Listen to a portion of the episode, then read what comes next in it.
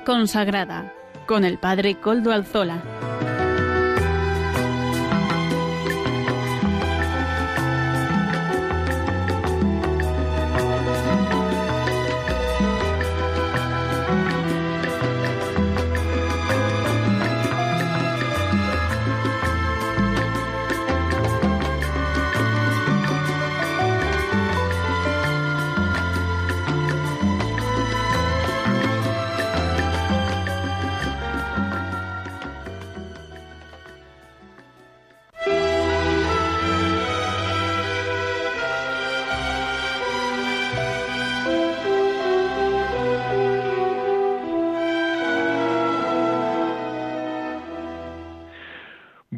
Tardes, hermanos, amigos y oyentes. Hoy es jueves y son las cinco de la tarde, una hora menos en las Islas Canarias. Es por tanto la hora de vida consagrada aquí en Radio María, en la radio de la Virgen, en su radio y en la mía. Les saluda con un sumo gusto Padre Coldo Alzola, Trinitario.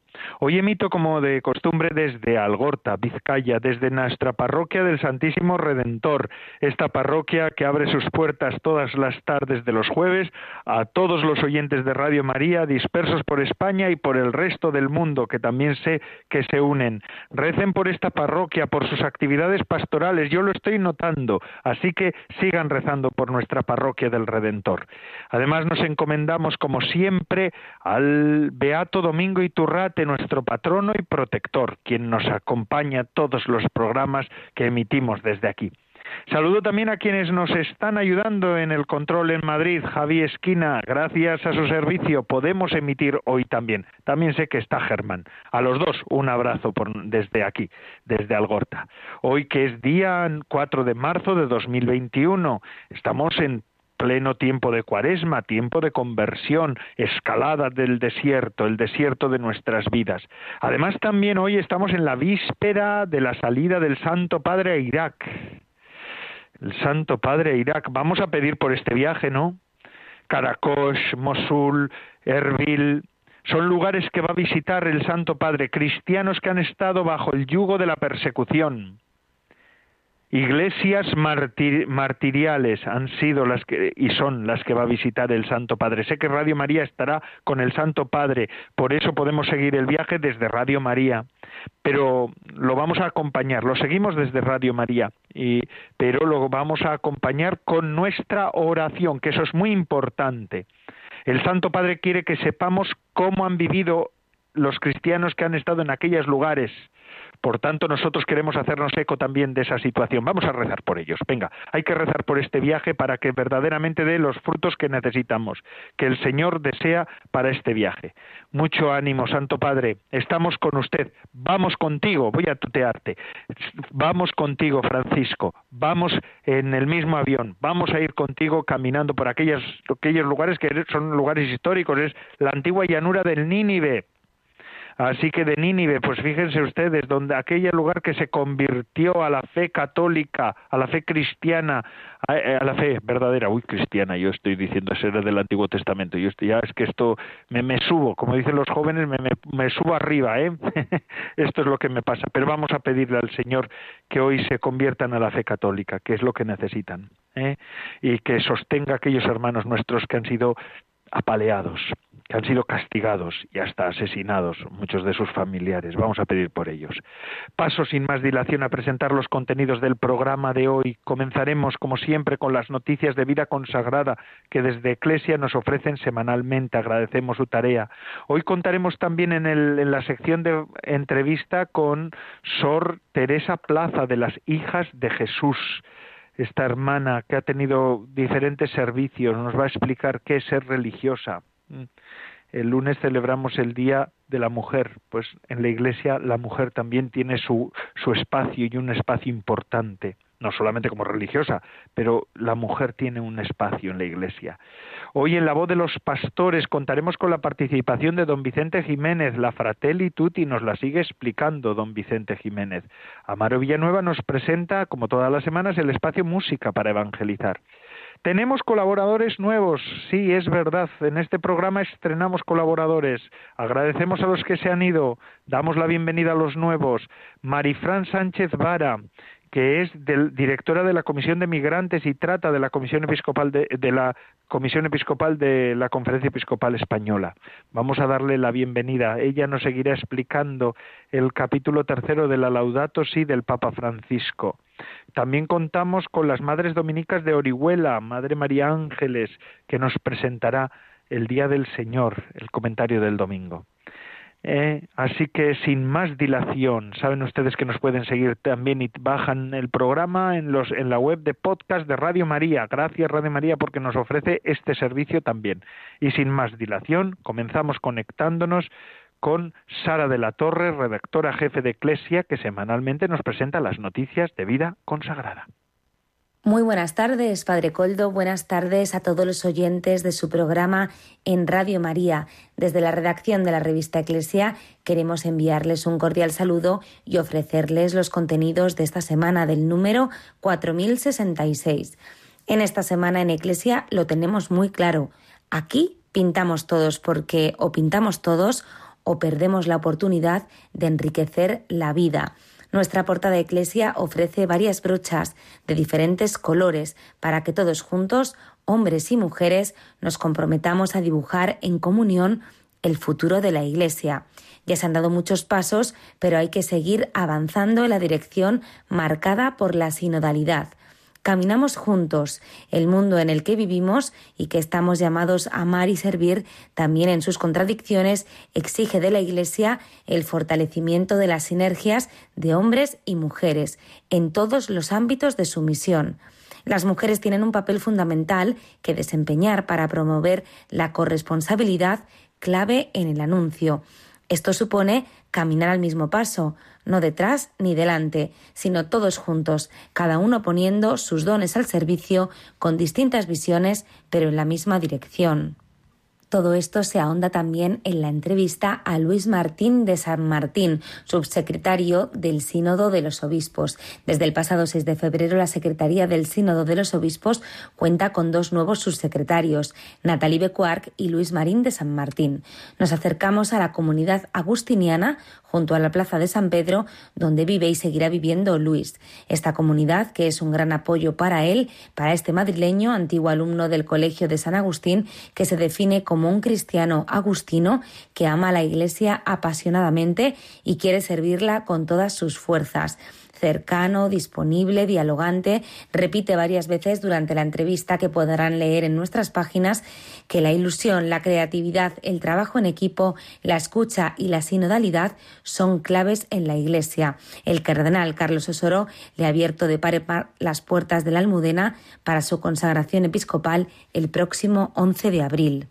Una interesantísima entrevista realizada por Fernando Cordero en Roma que no se pueden perder y que además junto con toda la actualidad de la Iglesia en España, la actualidad internacional, la documentación del Papa Francisco y la crónica vaticana podréis encontrar en las páginas de este nuevo número de Iglesia donde os esperamos con los brazos abiertos. Un saludo Padre Coldo y un abrazo para todos los oyentes del programa a los que estamos deseando volver a saludar la semana que viene si Dios quiere. Que así sea. Muchas gracias, Sara de la Torre, redactora jefe de Eclesia, por su colaboración al presentarnos estas noticias. Aquí pintamos todos, y es así. Es que la Iglesia pintamos todos. Esto es lo que nos viene a decir hoy también una, nuestra invitada, Teresa de Jesús Plaza Fernández Villa. Ella, nacida en Burgos hace ya 81 años, pero con un espíritu juvenil, lo verán al escucharle sus palabras, cargado de experiencia también. Eso es lo que tienen los años y la vida religiosa. Ella nació en una familia de cuatro hermanos y es la tercera. Dos chicos casados con numerosos hijos y nietos, así que tiene muchos sobrinos. Y fíjense, las dos mujeres son, han sido religiosas de la congregación Jesús María. Esta congregación, que fue fundada en Lyon en 1818 por Santa Claudina Cebenet, Tevenet, eh, ella ahora ejerce su vida o vive en Burgos, ¿verdad? En una comunidad de diez hermanas, inserta en el colegio que la congregación tiene en esa ciudad tan hermosa, en esa ciudad castellana que además la vio nacer. Eh, hay algunas hermanas de la comunidad que están directamente dedicadas a la labor educativa y las demás, pues, pues desde la jubilación también siguen colaborando con la misión, porque eso es ser religiosa, ¿verdad? Además, eh, eh, Sor Teresa nos va a explicar, Teresa nos va, nos va a explicar cómo ha sido su vida. Buenas tardes, Teresa, ¿qué tal está?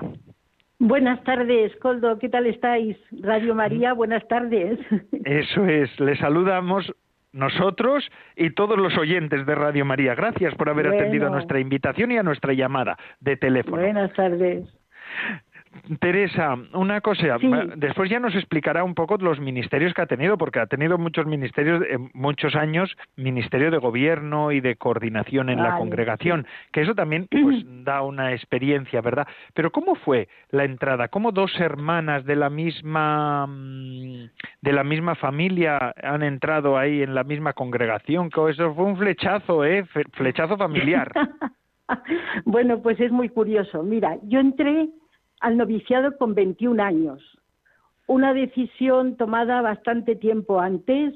Yo creo que lo más fuerte y señalado pues era un gran atractivo y amor de la persona de Jesús que verdaderamente me totalizaba toda mi persona. Lo puedo decir ahora después de tantos años y lo puedo decir recordando aquello. Y eso pues unido a un deseo de ayudar a otros que luego lo concreté en la atracción por la educación y que quizá influyó la vida, el ejemplo de mis maestras y profes del colegio, que todavía para mí son como referentes cuando lo pienso. Y curiosamente me preguntas por mi hermana. Voy a decir una cosita muy breve, pero es curioso. Mi hermana era mayor que yo, cuatro años casi, pero como mi madre murió joven, mi hermana esperó que se casaran mis hermanos, que yo entrara religiosa, etcétera, y cuando ya tenía todo, todo, todo ya arreglado, digamos, familiarmente, entró en el noviciado. Once años después que había entrado yo. Con la cosa curiosa que en ese momento yo era maestra de novicias y fui maestra de novicias de ella tres meses, justo para la preparación de la profesión. Y luego la he acompañado en el fallecimiento que ha sido en junio.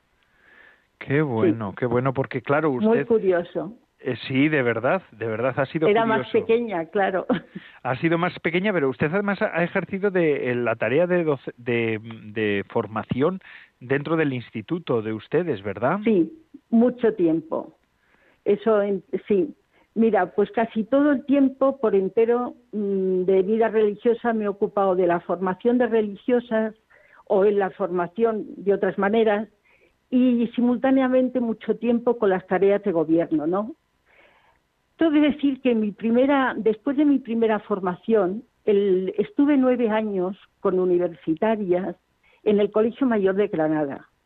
Para mí esa etapa fue un aprendizaje para mi propia formación. Allí tuve, eran años apasionantes, era una época apasionante, posconciliar, pues todo, socialmente, culturalmente, eclesialmente, todo aquello estaba con mucha movida, ¿no? Entonces, fue momentos de reestructurar la, pues, la manera de vivir la fe, la relación con Dios, con los demás, con las personas. Éramos una comunidad muy joven, casi todas, éramos 21, casi todas jóvenes, salvo alguna que había, era entonces anciana y todo aquello me marcó muchísimo. Para mí fue casi una conversión, porque te diré que para una castellana que los mm, valores los tenía muy sentados en el deber, la, bueno, pues como somos, ¿no? Me enseñaron muchísimo. En un colegio como Andalucía y con ese ambiente aprendí mucho en todos los aspectos y me sirvió, y me sirvió mucho. Qué bueno, qué bueno. Y así en la formación, pero también ha tenido algún cargo de gobierno, ¿verdad? Dentro de la, de la congregación. a ver, en la formación estuve de maestra de novicias, postulantes, junioras y luego lo que llamamos la tercera aprobación o tercer año.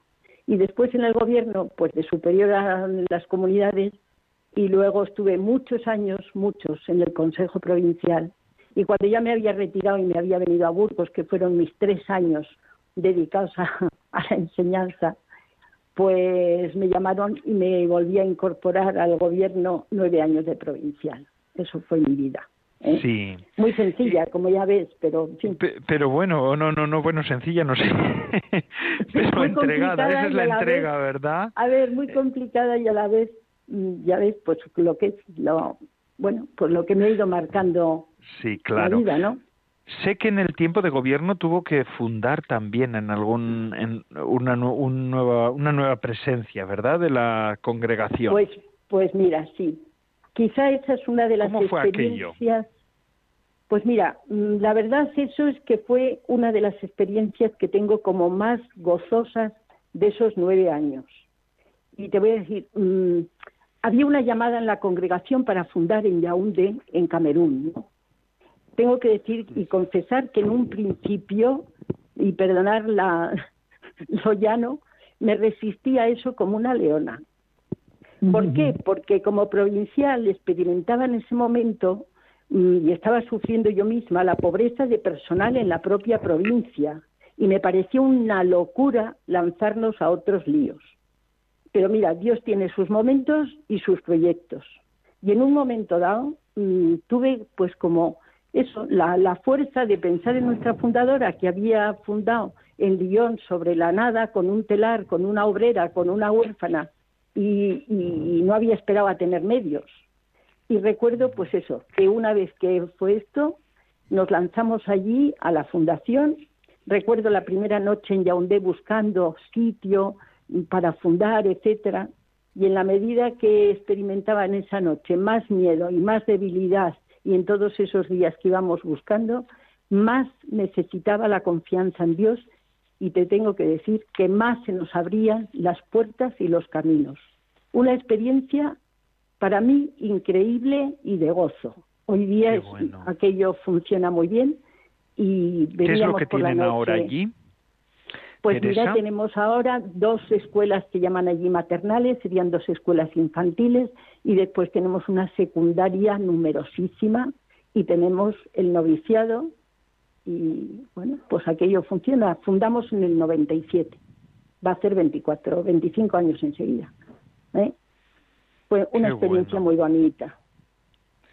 y luego, pues creo que dentro de la formación, Coldo, pues una de las oportunidades que he tenido más bonitas es de profundizar en la espiritualidad propia de la congregación, en la espiritualidad ignaciana y en los ejercicios, claro, porque lo necesitaba además, pero de todas maneras eso me atraía a mí desde siempre.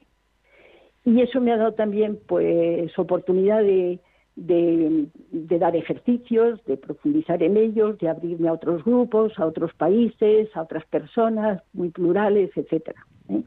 Por ahí ha ido mi vida. Sí, ¿qué, destacaría, ¿qué destacaría usted de, de toda esa experiencia de directora, de acompañar a tantos, hacer esa experiencia de los ejercicios espirituales de San Ignacio, que es la gran, eh, la gran aportación de San Ignacio a la espiritualidad cristiana?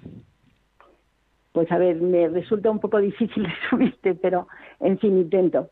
Vamos a ver, a mí me parece que, a ver, voy a ir por aquí. En los ejercicios, a mí me parece que ahí los grandes protagonistas son Dios y la persona. ¿eh? Que hay una comunicación de Dios a la persona, eso es así. Y que mm, la, persona que acompaña, puesto que me preguntas cuál es mi experiencia, la, la persona que acompaña, pues es como el testigo de esa relación y como el compañero de camino que orienta que puede guiar en un momento dado, nunca imponer, nunca marcar el, el paso. Es Dios quien marca ese ritmo, es el Espíritu el que marca ese ritmo. A mí me parece eso apasionante, porque cuando te pones cerca de las personas tan distintas, de distintos países, de laicos o religiosos, sacerdotes, novicias o entrados ya en años, esa experiencia de, de cómo Dios va hablando, cómo la persona va respondiendo, cómo va haciendo ese proceso, cómo se va encontrando, cómo va mm, integrando, incluso cuando digo integrando es integrando lo humano, no, no en las nubes a Dios, sino integrándolo en la vida. Me parece apasionante, la verdad. Seguir, seguir un proceso de esos es tocar las maravillas que Dios hace en la persona y que lo único que puede hacer uno es permanecer humildemente aportando la ayuda que requiere, pero discretamente. La obra no es de la persona que da ejercicios, digamos, es una compañía. Eh, pues yo lo vivo así un tesoro, ¿verdad? Los ejercicios espirituales y toda esa, esa función de, pues camino también que una persona hace durante los ejercicios y durante la espiritualidad. Teresa, es muy interesante lo que está usted diciendo. Nos ha gustado mucho, además la frescura que usted tiene al hablar, que eso es también una cosa que se agradece. Pero mire, en Radio María hay muchas cosas que son muy distintas al resto de las radios, pero hay una cosa que es igual, igual, igual, que es que el tiempo vuela. ah, claro, claro, claro. Y en la radio pasa así. así que le agradezco su intervención. Gracias por, por abrirnos el teléfono suyo, por contarnos también algo de su vida, por eh, decirnos que al final merece la pena seguir confiando en el Señor y, ah, haciendo ese camino del Espíritu. Ha sido un gusto poderla conocer porque ya, hablé con usted por teléfono y, bueno, pues ha sido un gusto, de verdad. Es lástima que tengamos tan poquitos minutos. Pero bueno, volveremos a hablar alguna otra vez. ¿De acuerdo? Gracias, gracias a todos. Gracias, Un abrazo muy fuerte y también un saludo a todas las hermanas de la congregación Jesús María. Esta es la riqueza de la Iglesia, la multiplicidad de carismas. Y ahora vamos a seguir con nuestro programa. Vamos ahora a la voz de los pastores. En este caso eh, participa don Vicente Jiménez, arzobispo emérito de Zaragoza y miembro de la Comisión Episcopal de Vida Consagrada. Él nos presenta la Fratelli Tutti del Papa Francesco. Comentario a la encíclica del Papa Fratelli Tutti. Un corazón abierto al mundo entero. Queridos oyentes de Radio María, especialmente vosotros, miembros de vida consagrada. En esta tarde me corresponde a mí iniciar el comentario del capítulo cuarto de la encíclica del Papa Francisco, Fratelli Tutti, que lleva por título Un corazón abierto al mundo entero. La afirmación de que todos los seres humanos somos hermanos si no es sólo una abstracción, sino que toma carne y se vuelve concreta, nos plantea una serie de retos que nos descolocan. Nos obligan a asumir nuevas perspectivas y a desarrollar nuevas reacciones. Los retos que afronta el Papa Francisco en este cuarto capítulo son tres. El límite de las fronteras, es decir, los emigrantes, Segundo, las ofrendas recíprocas, es decir, el diálogo entre culturas. Y tercero, lo local y universal. En mi intervención me voy a referir al primer reto sobre las migraciones. En los programas siguientes, otros hermanos obispos, miembros de la Comisión Episcopal para la Vida Consagrada, comentarán los otros dos retos. Es verdad que lo ideal sería evitar las migraciones innecesarias y para ello el camino es crear en los países de origen la posibilidad efectiva de vivir y de crecer con dignidad, de manera que se puedan encontrar allí mismo las condiciones para el propio desarrollo integral. Todos queremos vivir en nuestra propia patria y en nuestro pueblo, pero mientras no haya serios avances en esta línea, nos corresponde respetar el derecho de todo ser humano a encontrar un lugar donde pueda no solamente satisfacer sus necesidades básicas y las de su familia, sino también realizarse integralmente como persona. Nuestros esfuerzos ante las personas migrantes que llegan a nuestros pueblos y ciudades pueden resumirse en cuatro verbos acuñados por el Papa Francisco. Estos verbos son acoger, proteger, promover e integrar. Voy a comentarlos brevemente a la luz del mensaje del Papa Francisco para la Jornada Mundial del Emigrante y del Refugiado del año 2018. Primero, acoger. Significa, ante todo, ampliar las posibilidades para que los inmigrantes puedan entrar de modo seguro y legal en los países de destino, sin jugarse la vida en las pateras. En este sentido, sería deseable un compromiso concreto para incrementar y simplificar la concesión de visados por motivos humanitarios y por reunificación familiar. El principio de la centralidad de la persona humana nos obliga a anteponer siempre la seguridad personal a la seguridad nacional. Las condiciones de los emigrantes requieren que se les garantice la seguridad personal y el acceso a los servicios básicos. Segundo verbo, proteger. El segundo verbo proteger se conjuga en toda una serie de acciones en defensa de los derechos y de la dignidad de los emigrantes, independientemente de su estatus migratorio. Esta protección comienza en su patria y consiste en dar informaciones veraces y ciertas antes de dejar el país, así como en la defensa ante prácticas de reclutamiento ilegal. En el respeto a la dignidad del emigrante se debe conceder la libertad de movimientos en los países de acogida, la posibilidad de trabajar y el acceso a los medios de telecomunicación. En el caso de menores no acompañados o separados de su familia, es importante prever programas de custodia temporal o de acogida. El estatus migratorio no debería limitar el acceso a la asistencia sanitaria nacional, ni a los sistemas de pensiones, como tampoco a la transferencia de sus contribuciones en caso de repatriación. El tercer verbo es promover. Quiere decir esencialmente trabajar con el fin de que a todos emigrantes se les dé la posibilidad de realizarse como personas en todas las dimensiones que componen la humanidad querida por el Dios Creador. Entre estas, la dimensión religiosa ha de ser reconocida en su justo valor, garantizando a todos los extranjeros presentes en el territorio la libertad de profesar y practicar la propia fe. Y el último verbo es integrar. Se pone en el plano de las oportunidades de enriquecimiento intercultural regeneradas por la presencia de los emigrantes. La integración no es asimilación que induce a suprimir o a olvidar la propia identidad cultural.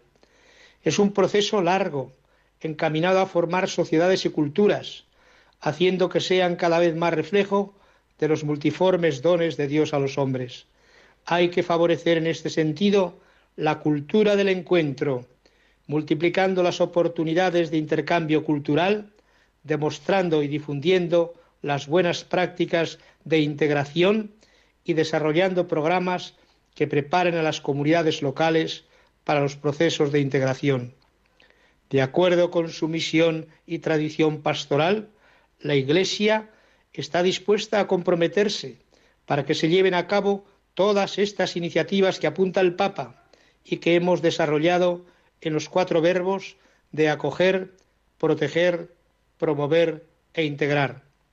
Sin embargo, para obtener los resultados esperados, es imprescindible la contribución de la comunidad política y de la sociedad civil, cada una según sus propias responsabilidades.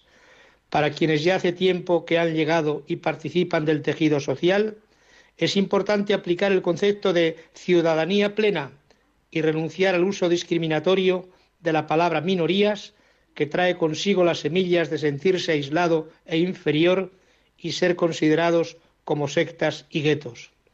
Las respuestas al reto de las migraciones solo vendrán como fruto del trabajo común, gestando una legislación y una gobernanza global para las migraciones. Con mi afecto y bendición, Vicente Jiménez Zamora, arzobispo emérito de Zaragoza. Buenas tardes. Adiós.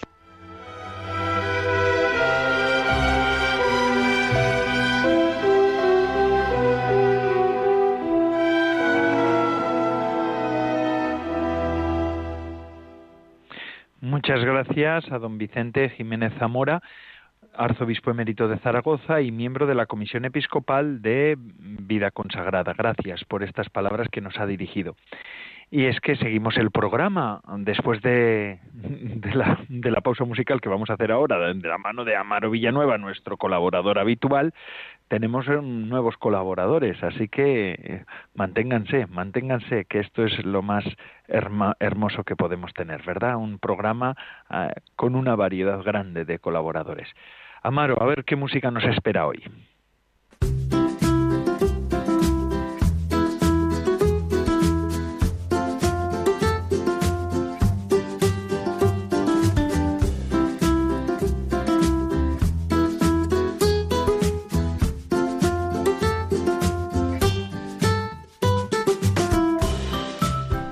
Buenas tardes, Padre Coldo, y buenas tardes a todos los oyentes de Radio María. Bienvenidos nuevamente a la sección Música para Evangelizar del programa Vida Consagrada.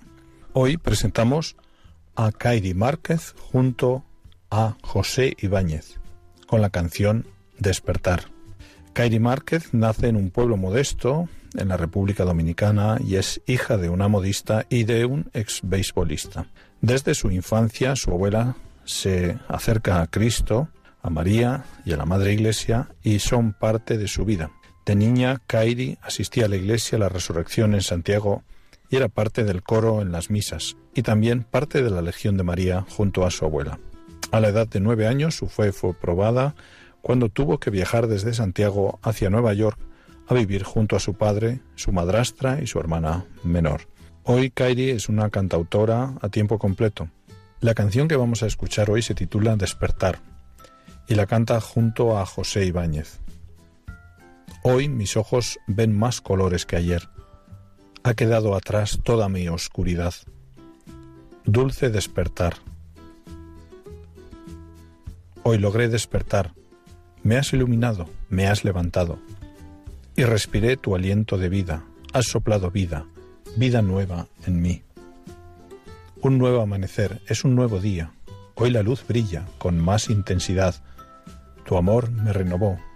Tengo claridad, tengo libertad y muchas ganas de vivir. Mi vida nueva en ti, Jesús. Mi vida nueva en ti. Escuchamos a Kairi Márquez junto a José Ibáñez en la canción titulada Despertar. Adivinen qué significa despertar en esta canción más colores que ayer. Ha quedado atrás toda mi oscuridad. Dulce despertar, hoy logré despertar. Me has iluminado, me has levantado. Y respiré tu aliento de ha soplado vida, vida nueva en mí. Y encontré un nuevo horizonte, la luz de tu rostro, y hoy puedo ver, puedo ver un nuevo amanecer, es un nuevo hoy la luz brilla con más intensidad. Tu amor me renovó, tengo claridad, tengo libertad y muchas ganas de vivir. Un nuevo amanecer es un nuevo día, hoy la luz brilla con más intensidad. Tu amor me renovó, tengo claridad, tengo libertad y muchas ganas de vivir.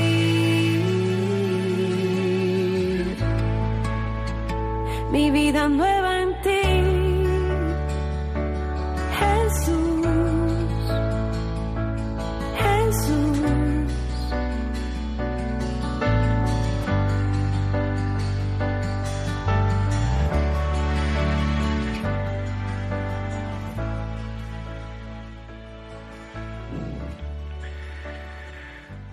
vida nueva en ti. Qué bonita canción, ¿verdad? Y qué melodiosa voz, la de esta cantante tan interesante, tan bonita. Amaro Villanueva, muchas gracias por este, por este espacio, Música para Evangelizar, que nos da un poco de aire en el programa también. Es interesante ver por dónde van ahora las melodías, por dónde van los sones que el espíritu va marcando en la nueva cultura musical.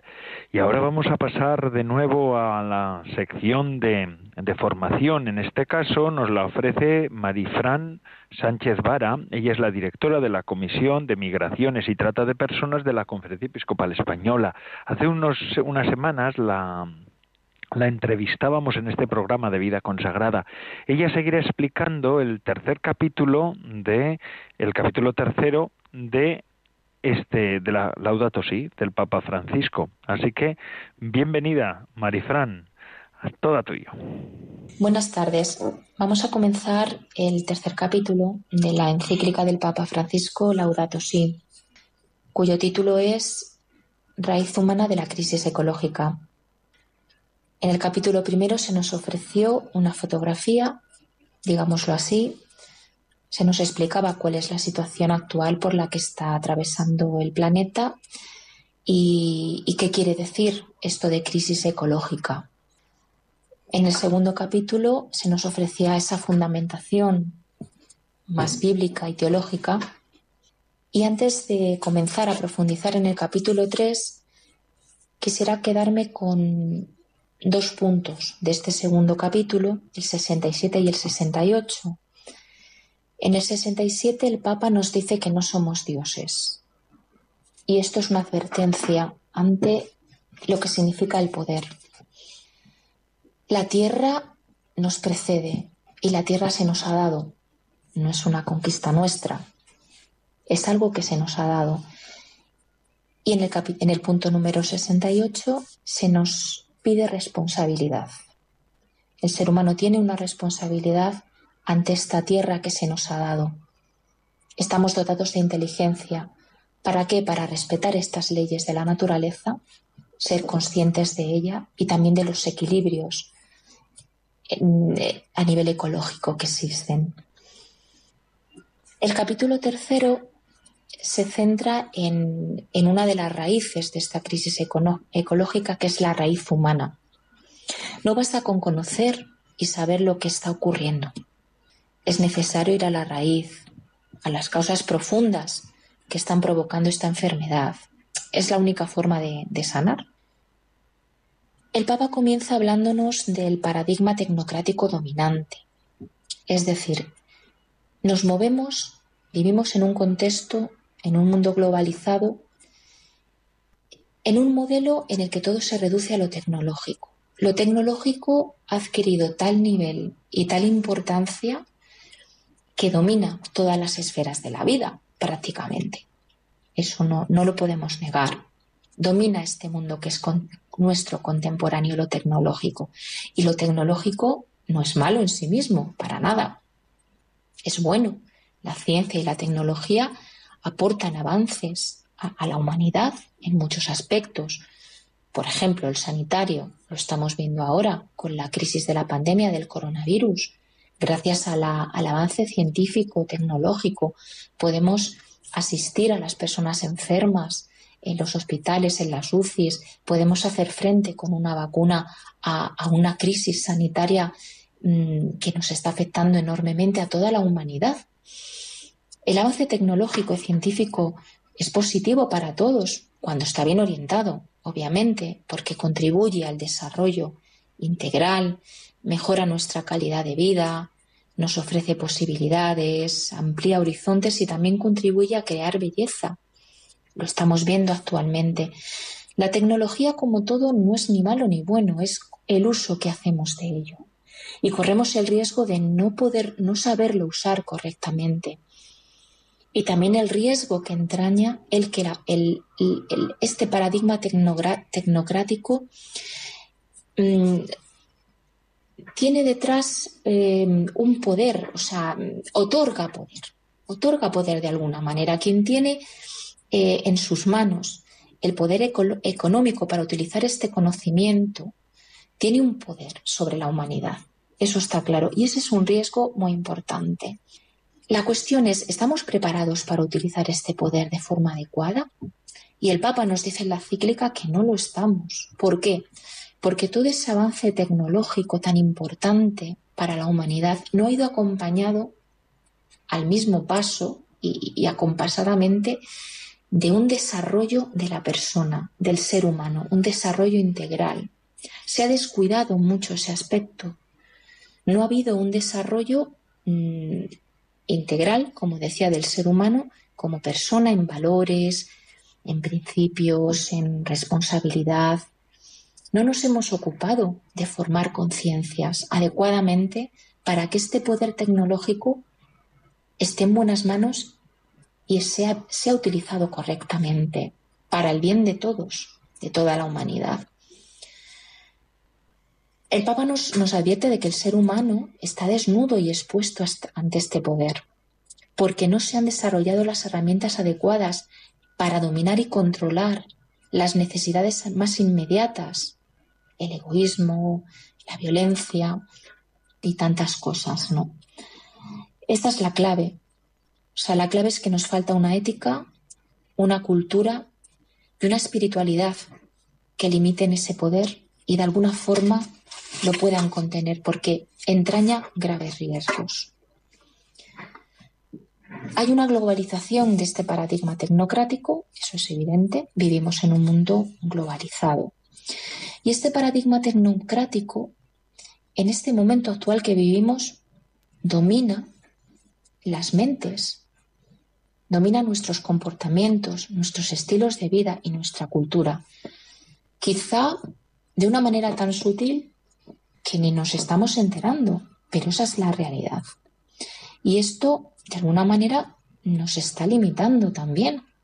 Nos está limitando porque estos objetos, producto de la técnica, son origen también de muchas dificultades personales y sociales y, como decía antes, condicionan nuestros estilos de vida.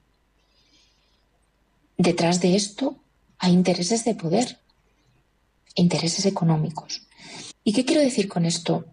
Un ejemplo muy sencillito. Los móviles, el uso de Internet. Son avances tecnológicos que son muy positivos si están bien orientados y se saben utilizar, pero entrañan muchísimos riesgos si no sabemos hacerlo y lo estamos viendo la dependencia de los teléfonos móviles. Mm, bueno, eh, esto afecta, o sea, afecta a las relaciones entre las personas, a los vínculos, a la comunicación entre nosotros, deshumaniza, separa, deteriora la convivencia, resta humanidad a las relaciones, está condicionando nuestro estilo de vida y nos está reduciendo a meros usuarios de unos objetos tecnológicos, que a la vez, bueno, estamos siendo colonizados y dominados por la lógica de este paradigma tecnocrático. Nos creemos libres, pero no lo somos. Acabamos perdiendo la, la capacidad de, de decisión sobre estos objetos, sobre estos avances tecnológicos y el espacio para la creatividad. Luego, otro de los, de los, eh, de los puntos que, el Papa Francisco nos, nos, nos recuerda en, este, en esta globalización del paradigma tecnocrático y es que hemos perdido la perspectiva de la relación con los recursos naturales, con los recursos de la tierra. ¿Por qué? Porque nos hemos creído esa mentira, y lo dice así literalmente, de que el crecimiento es ilimitado y que nuestra, la disponibilidad de los recursos de los naturales es infinita. El hombre siempre ha estado relacionado con los recursos naturales y con la tierra. Pero en el momento actual tenemos esa conciencia de que los recursos son ilimitados, podemos disponer de ellos a nuestro antojo y que la regeneración está en nuestras manos. Hemos perdido la perspectiva de los ritmos de regeneración de la naturaleza. La tecnología nos, nos ha digamos, eh, ha hecho creer como humanidad que tenemos el dominio sobre todo. Y no es así. No es así. Estos son los puntos el punto de partida em, hasta ahora em, que quería comentar eh, en, este primer, eh, en esta primera sesión, en este primer momento de contacto con, este tercer capítulo de, de la raíz humana de la crisis ecológica. Nos vemos, nos escuchamos el próximo jueves. Un saludo de la directora de la Comisión de Migrantes y Trata de Personas en, de la Comisión de la Conferencia Episcopal Española. Gracias por este comentario a la Laudato sí del Papa Francisco. Contaremos con ustedes, eh, contigo, la semana que viene. Y ahora, antes de ya concluir, ya solo nos queda una sección, la de las Madres Dominicas de Orihuela, que a partir de hoy nos van a explicar el Evangelio del Domingo. Vamos a escuchar este pequeño detalle que nos ofrecen también desde Eclesia. Las cosas de Dios no son un negocio. Vemos en el Evangelio de este domingo a un Jesús enérgico, incómodo con la situación del templo y decidido ante las arbitrariedades que se cometían en aquella época. Sabemos que el templo era el centro de la vida judía y que Jesús no podía permitir que perdiera su verdadero sentido como lugar de oración. actuamos de tal manera que entramos en negociaciones con Dios. Tú haces esto por mí, yo haré lo otro, como si fuera un intercambio. ¿Mm? Y este intercambio puede ser de afecto, de buena suerte, de agradecimiento. Pero Dios es Padre, no es un negociador. Estamos llamados a la gratuidad, a darnos independientemente de lo que recibamos. Y resulta que la cuaresma es un buen momento para pedir que nuestros hogares, nuestros trabajos, nuestras iglesias, nuestras comunidades sean templos vivos donde el único negocio sea la fraternidad y el servicio. Muchísimas gracias desde Eclesia. Eh, se agradece, hermana Silvia Rozas, que directora de Eclesia, que nos ha ofrecido este pequeño detalle. Y ahora sí, vamos a concluir nuestro programa. Vamos a escuchar el Evangelio del domingo de la mano, vamos, o de la boca, mejor, de las madres dominicas de Orihuela. Ellas, la Madre María Ángeles, nos va a hacer el comentario a partir de ahora durante un tiempo de, este, de esta sección del programa. Desde este pequeño espacio que se nos regala para compartir nuestra fe y para ir preparando el corazón a participar de la Eucaristía Dominical, los saludo a todos, deseando que estas palabras nos ayuden a vivir mejor la Eucaristía. Me presento, soy Sor María Luisa, monja dominica de la comunidad del Monasterio de la Santísima Trinidad de Santa Lucía, de Orihuela, Alicante. Me han invitado a compartir con ustedes la buena nueva de las tres lecturas y el salmo del próximo domingo. El hilo conductor de mi reflexión van a ser las palabras de San Pablo en la primera carta a los Corintios fuerza de Dios y sabiduría de Dios. Pablo presenta a Cristo crucificado como la fuerza y sabiduría de Dios. Podemos preguntarnos por qué Cristo crucificado, es decir, Cristo maltratado, golpeado, extenuado, incluso muerto en la cruz, es fuerza y sabiduría de Dios. Si el Espíritu Santo nos hace penetrar en el contenido de estas palabras, podremos dar sentido al sufrimiento que está fuera de nosotros y al que llevamos cada uno en nuestro corazón, a nuestros fracasos, incomprensiones, humillaciones, dolores. La palabra de Dios está para ser vivida. Si la escuchamos o la leemos, pero no la vivimos, no hace efecto en nosotros. Es como si nos hubieran recetado un remedio que compramos, pero le dejamos en una mesa y nunca lo tomamos. Aunque lo poseamos, aunque lo hayamos pagado, si no lo tomamos, no nos cura. Solo si participamos vivamente del misterio de la cruz, Es decir, si nos apropiamos del misterio de Jesús, podremos participar de la fuerza y sabiduría que en él se encierran. Nosotros llegamos a comprender algo de los misterios de Dios a través de las comparaciones, de los signos. Por eso Jesús nos habla en parábolas. La, la clave, para mi entender, de que el crucificado es fuerza de Dios y sabiduría de Dios, nos la da el mismo Jesús. Después de trenzar un látigo y expulsar a los vendedores del templo, le piden que haga un signo para demostrar que es el verdadero enviado de Dios, un profeta. Y él, en vez de hacer un milagro, responde, destruid este templo y en tres días lo levantaré. Juan, autor del Evangelio que escucharemos, añade, Él hablaba del templo de su cuerpo. Su cuerpo, el templo donde reside la plenitud de la divinidad, va a sucumbir ante la maldad de los hombres. Pero el mal no tiene la última palabra. Jesús dice, en tres días lo levantaré. Recordemos que antes de comenzar la pasión, Jesús ora en el huerto de los olivos.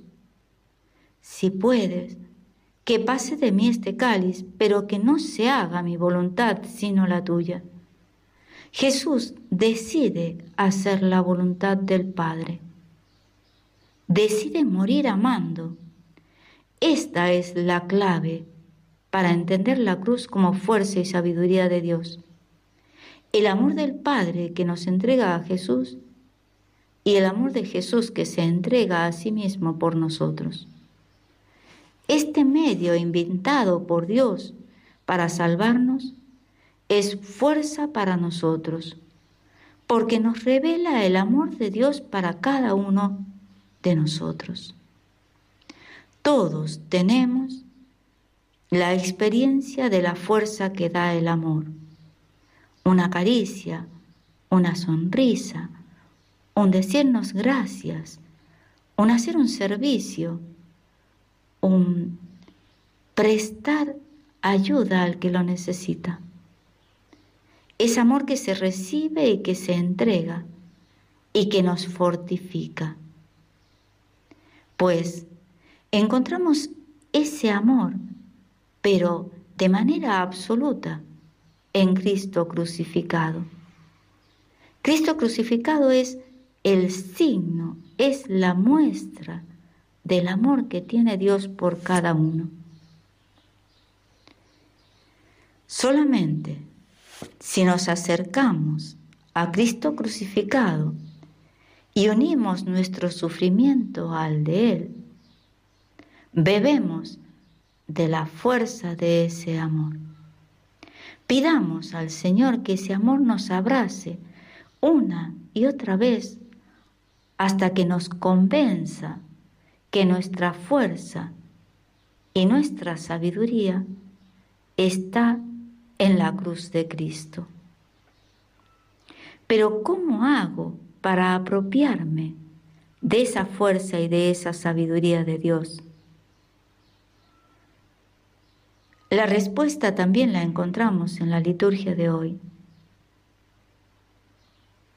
En la lectura del Antiguo Testamento se nos da un camino, el de los mandamientos. Cuando nosotros hemos sido liberados por el bautismo y hemos sido hechos hijos de Dios, se nos da el Evangelio como norma de vida y el Evangelio no deroga los mandamientos, los planifica. Este es el camino, que sintetizado sería amor a Dios y amor al prójimo. Si queremos experimentar la fuerza y sabiduría del amor, tenemos que estar dispuestos a poner, a poner por obra esta palabra de vida. De otra manera, será como el medicamento que me recetaron, que compré, que es mío, pero que si no lo tomo, no me cura. Este camino es estrecho. Me parece que hoy, como en cualquier otro momento de la historia, no está de moda. Sin embargo, contiene lo que necesitamos para levantarnos. Recordemos, al tercer día lo levantaré. Para vivir nuestras realidades, no como esclavos, sino como personas puestas de pie, libres, que eligen vivir la voluntad de Dios como hijos, que miran al futuro con esperanza.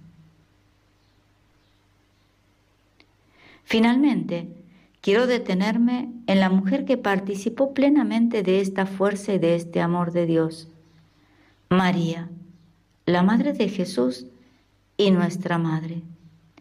Ella fue testigo de los sufrimientos de Cristo y lo es ahora del sufrimiento de tantas mujeres que padecen violencia. Pidamos que María permanezca junto a ellas, como permaneció al pie de la cruz de Cristo. El Papa nos pide que en este mes de marzo recemos por las mujeres que son víctimas de la violencia, para que sean protegidas por la sociedad y para que su sufrimiento sea considerado y sea escuchado por todos. Acompañemos también con nuestra oración y con los sufrimientos propios ofrecidos el viaje del Papa por Irak. Que sus palabras y sus gestos levanten la mirada de muchos hermanos hacia Jesús, para que en Él encuentren la fuerza y la sabiduría del amor de Dios.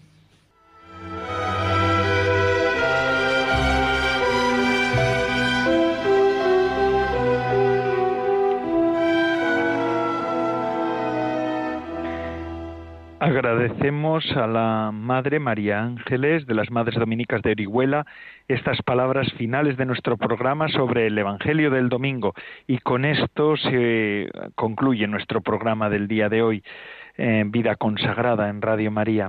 Que tengan una feliz tarde. Ahora les dejo con la hora feliz, el espacio dedicado a los más pequeños de la casa. Se despide de todos ustedes, Padre Coldo Alzola, Trinitario. Recen por mí, yo lo hago por ustedes. Hasta la semana que viene, si Dios lo quiere.